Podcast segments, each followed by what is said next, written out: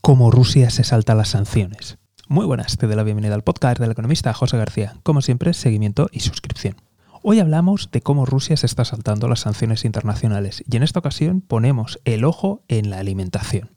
Específicamente estamos hablando del pescado y el marisco, del cual Rusia es un gran exportador. Pues bien, la estrategia es la siguiente. Vende estos alimentos sin procesar principalmente a China. También están participando otros países en los esquemas, pero el principal es China. Primero los alimentos son procesados y después se venden al resto del mundo. A partir de aquí se siguen dos estrategias. La primera de ellas es no dejar muy claro de dónde ha salido la materia prima.